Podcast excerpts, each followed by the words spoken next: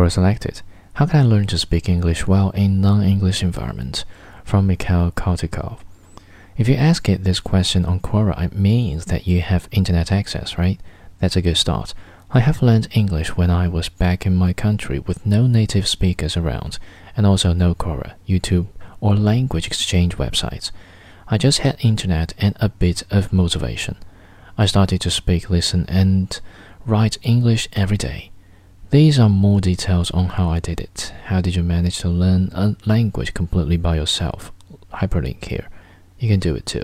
Keep in touch on any questions. Updated July 8 based on the comments received. How can you learn the language if there is no one around you correcting your pronunciation? From my own perspective, the main objective is not to learn the correct pronunciation.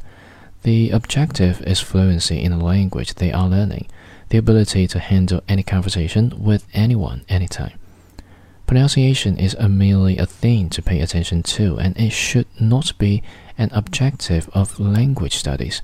If the learner focuses on pronunciation only, there is a risk that they become eventually accustomed to one particular accent only, for example, Midwestern, and they won't be able to have a conversation in English with someone from Australia, Singapore, or even New York. Passive listening to the audio is mainly a waste of time, I will agree with that.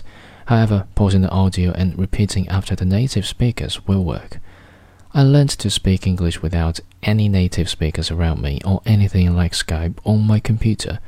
There was only a small amount of real life conversation input available at that time, but it was enough for me to make progress, rather than making the list of reasons why I can't make progress.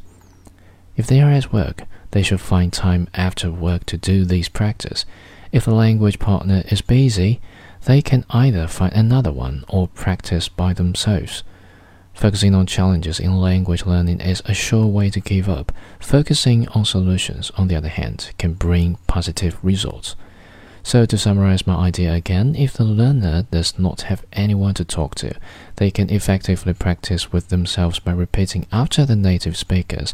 There is an enormous amount of real life input for English on YouTube alone and later making their own phrases.